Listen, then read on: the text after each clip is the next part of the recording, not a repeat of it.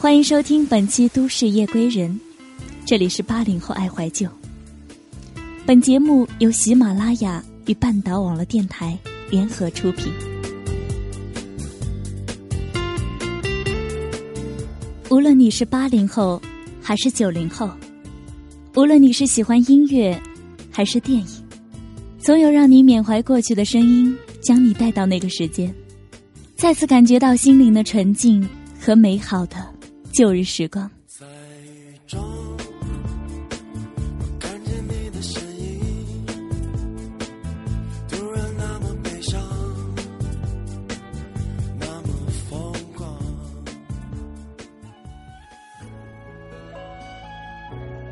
亲爱的耳朵们，你们好吗？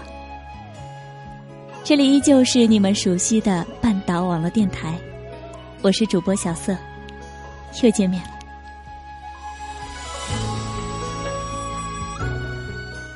其实，细心的小伙伴们可能会记得，在上一期节目当中，我们的主播说本周会跟大家一起聊一聊小时候的动画片。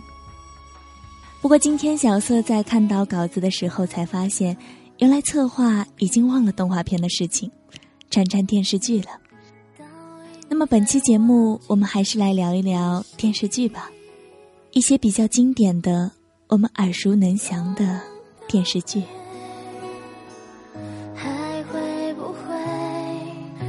青丝你先来说说《西游记》吧，这部电视剧在电视上放了不下五十遍，至今打开电视依然会有电视台在播放。而且有一段时间，我们这群已经毕业的人，在看到电视上放起《西游记》的时候，都会恍然大悟的说：“是不是又放寒假了，或者又放暑假了？”你看，这部电视剧都成了一个时间标志了。《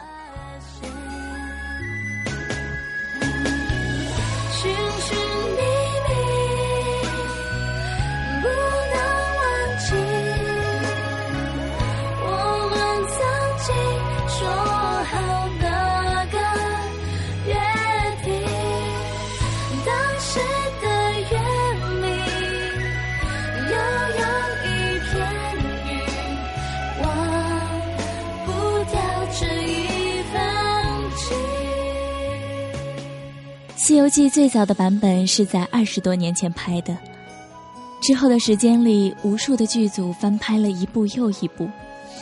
即便现在的灯光、化妆技术各种的都比之前的要好，但是总是找不到当年电视剧带给我们的感觉。所谓经典，应该就是这么的无法超越吧。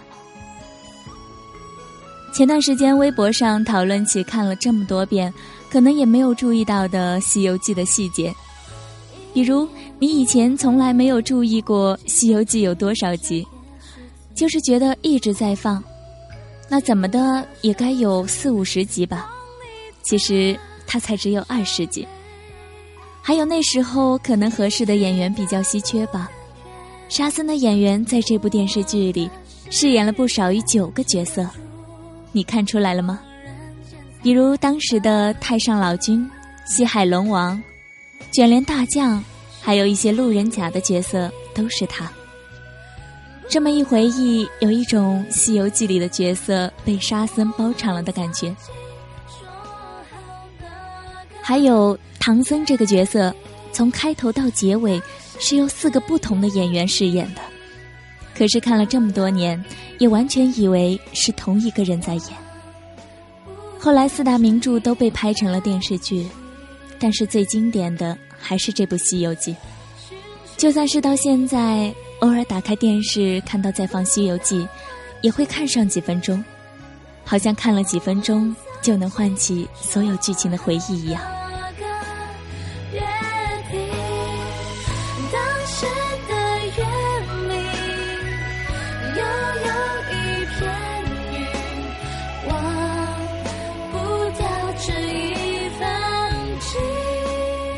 另外呢，童年的时候，绝对没有比《千年等一回》的音乐声响起，更让小女孩们兴奋的事情了。没有比赵雅芝更漂亮的女星了，当年你也一定是这么认为的。白衣翩翩，顾盼生姿，那种风情，人间女子不曾拥有。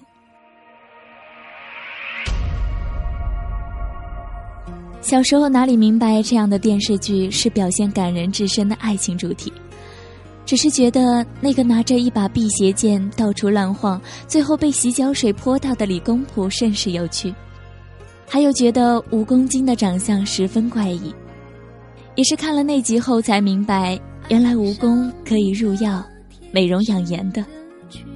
当然，你可能更没有想到，许仙竟然是个女人扮演的。在现在看来也是毫无违和感。不过现在回看这部电视剧，不由得对于感情的思考更多了些。其实我们总是在长大后很容易从故事想到生活。不过不管怎样，我们依然深爱当时的模样。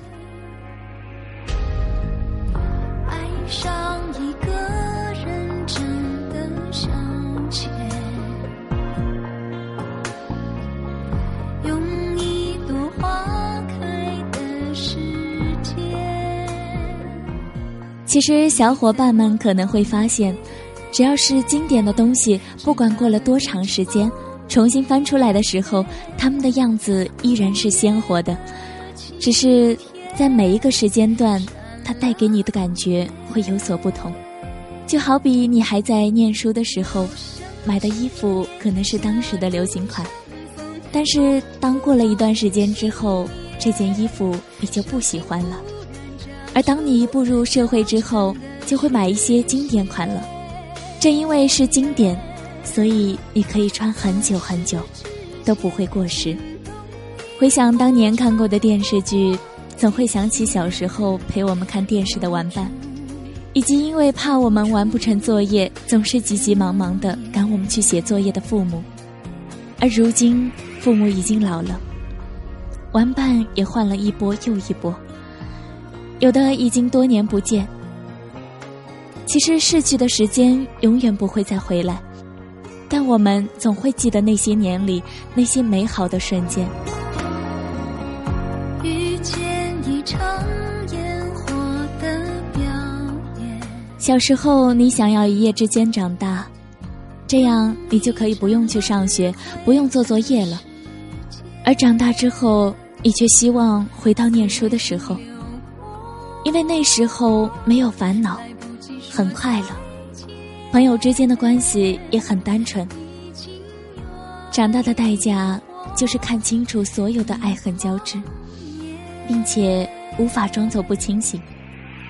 对于很多事情都无法做到毫不知情。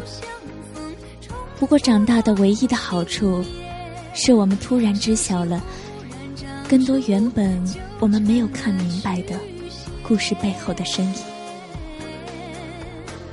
八零后爱怀旧，怀旧的不是事件本身，怀旧的还是当年的懵懂和心里藏着的小秘密吧。算不出流年，有生之年，狭路相逢，终不能幸免。好了。又到了要和大家说再见的时候了。如果你喜欢本期节目，可以关注半岛网络电台，也可以在新浪微博上搜索“深小色”，留下你的心情感受。另外呢，还可以订阅我们的微信公众平台“半岛 FM”，获取文案和歌单。如果你喜欢我的声音，也可以给我投稿，跟我分享一下你的故事。这里是半岛网络电台。唯美半岛，时光静好。我是小色，我们下期节目再见。